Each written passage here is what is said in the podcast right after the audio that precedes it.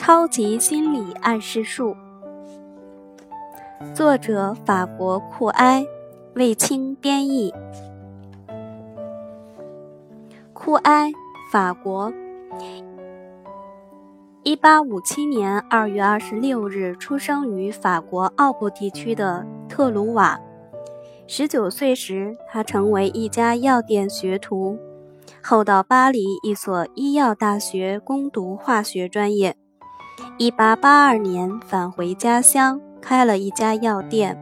1884年结婚后，在妻子的建议下，跟随利普尔特博士学习催眠术，后不断实践，开始研究暗示与自我暗示，形成了一套自己的暗示与自我暗示方法。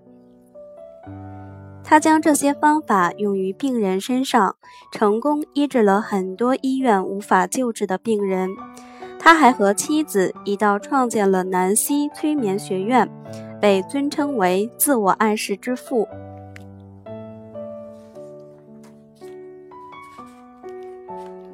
当意志与想象相对抗时，想象总是毫无例外地战胜意志。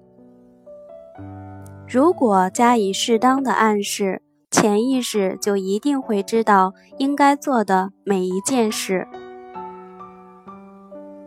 我认为每一个人都不应该生病，每一种疾病，无论它是什么，都能够屈服于想象。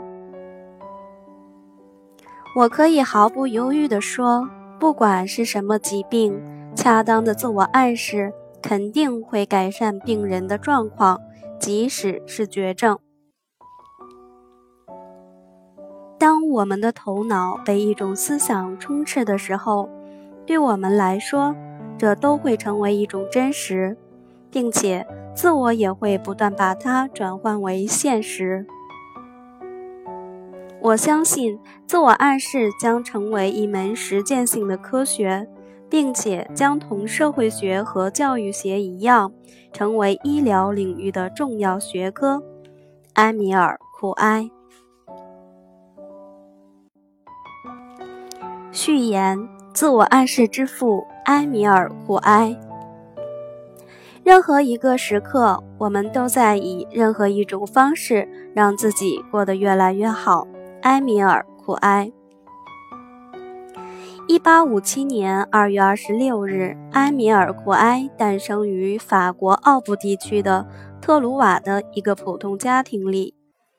库埃的母亲是香巴尼人，父亲是布里托尼人，在法国东部的一家公司工作。埃米尔·库埃上学很晚，直到十五岁才进入镇上的一所中学，之后升入高中就读。但他勤奋好学，还没有毕业就已经完成了所有的理科课程。花十九岁中学毕业，然后他去一家药店当了学徒。这段时期，他逐渐萌生了对医药专业的兴趣。于是，他又到巴黎的一所医药大学攻读化学专业。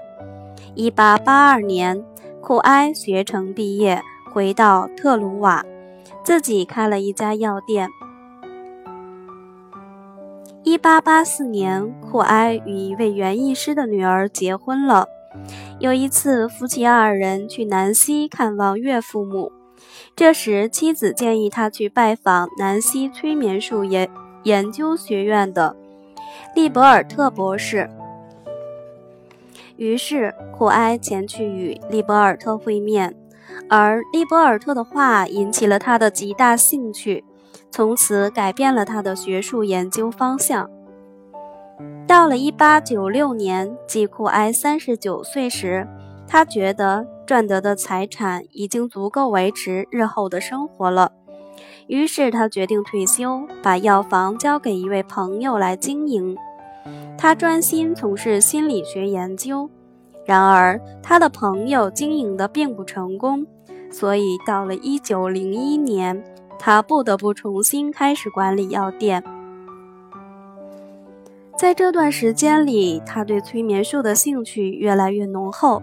他发现利伯尔特博士的那一套理论并不令人满意，因为缺乏一些可行的措施。于是他继续研究，并且学习了美国的一套函授课程，还通过实验演示想象力对意念的控制，对意志的控制。在这个过程中，他逐渐创建了他自己的暗示与自我暗示方法。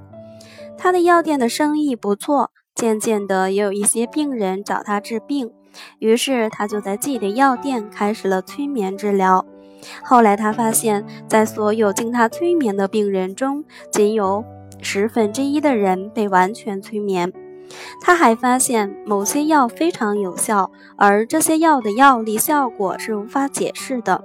换句话说，疗效并非仅是药本身的功力，但肯定是病人的某种心理作用造成的。他仔细观察这种现象，并得出一个结论：催眠术其实并不必要。另外，很多人都很害怕催眠术，不愿意自己被催眠，因此催眠术的使用便大大受限。他沿着这种思路不断进行实践和思考，并且逐渐放弃使用催眠术。最终，他提出了以自我暗示作为替代疗法，也就是说，把催眠师对病人进行的暗示转变成让病人在清醒时进行自我暗示。在一九一零年，他终于从他的生意场中彻底解脱，和他的妻子搬到了南希。他们在圣女贞德大街一百八十六号建造了居所。这时找他治病的人也越来越多。到第一次世界大战开始时，他每年要接待病人一点五万多次。后来，著名的心理学家查尔斯·鲍德恩在南希听说了库埃先生，还听了他的一些讲座，并研究了他的方法。于是，在他出版的书中，第一次把库埃的方法称作暗示和自我暗示，这使埃米尔·库埃的声望大增。战争期间，库埃先生坚持留在南希。甚至在整个城市已被重重包围时，他仍与病人进行讨论，并花时间照料他的花园。这是他的爱好。一九二一年，伦敦的蒙尼尔·威廉医生来到南希，并且花了数星期的时间研究库埃先生的方法。他是长期拜访库埃库埃先生的第一个英国医师。他告诉库埃先生，这次拜访是由于他自己用自我暗示的方法治好了失眠症。他想在医治他的病人时使用这种方法。回到伦敦后，蒙尼尔·威廉医生开了一家进行自我暗示的免费诊所。诊所从一开始就经营得非常成功。同年，在蒙尼尔·威廉医生和其他在南希拜访过库埃的人的邀请下。库埃来到了伦敦，并且做了一系列的演演示和讲座。随着很多人被治愈，而且其中有些病人的治愈过程简直像奇迹一样，于是报纸上开始登载关于自我暗示治愈疾病的报道。一夜之间，库埃名声大噪。不过，他发现名声带来的好处也有其负面影响，甚至会给他带来痛苦。此行过后，伦敦建立了库埃自我暗示实践学会，学会会长是颇富领导才能的理查森女士。她每年要治疗成千上万个病人。之后不久，库埃先生很高兴地看见巴黎建立了基于他的理论和方法的实践学会。这个学会由他以前的学生安妮·维努佛女士领导。库埃的理论和方法主要源于两个基本观点：一，所有的暗示都是自我暗示，自我暗示只是一种想象或心理行为；二，意志被想象力所压制。以这两种观点为基础所创立的治疗方法使他声名远扬。他举办了很多讲座，并做了演示，引起了轰动。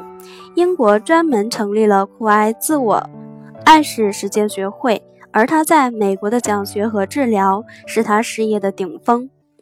美国纽约市成立了国家库爱学会，真正奠定了他作为暗示学创始人的地位。本书是关于暗示与自我暗示这一精神领域的一本经典著作。著名成功大师拿破仑·希尔也极力推荐读者阅读，希望读者汲取原作的思想精髓，运用积极的自我暗示改变自己的生活，正如作者在书中极力倡导的自我暗示一样。卫青。